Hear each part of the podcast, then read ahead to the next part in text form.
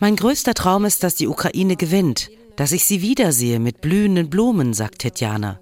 Sie träumt vom Frieden, von einer Ukraine, die frei und unabhängig ist, in der Menschen wieder glücklich leben können.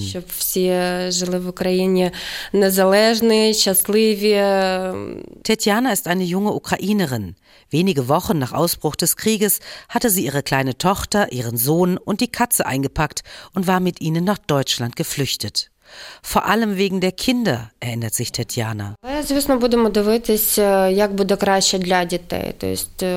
Das Heulen der Sirenen, das Rennen in den Keller, die Angst, verletzt oder getötet zu werden, all das war irgendwann nicht mehr auszuhalten.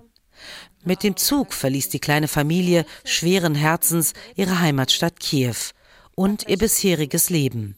Über Warschau und Berlin kamen sie schließlich in Köln an. Hier leben sie nun schon seit gut zehn Monaten. Tetjana möchte einen Deutschkurs besuchen und dann eine Arbeit finden. Die Kinder gehen zur Grundschule. Der Anfang sei hart gewesen, vor allem wegen der Sprache. Jetzt ist alles gut, sagt der achtjährige Gabriel.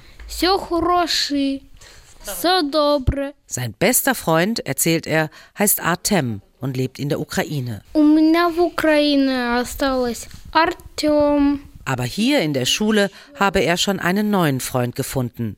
Seine kleine Schwester Annabelle ist sechs Jahre alt und geht in die erste Klasse.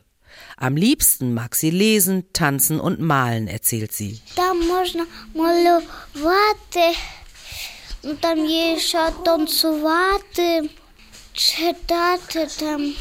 Tetjana hofft, dass ihre Kinder gut Deutsch lernen, aber auch die Heimatsprache nicht vergessen.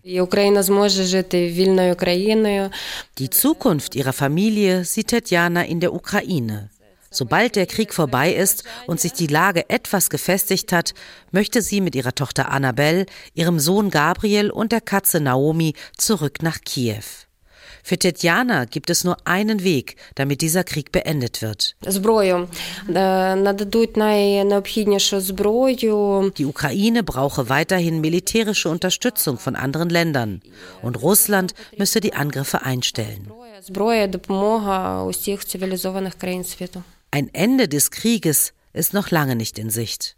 Und deshalb bleibt Tetjana vorerst nichts anderes, als vom Frieden in der Ukraine zu träumen.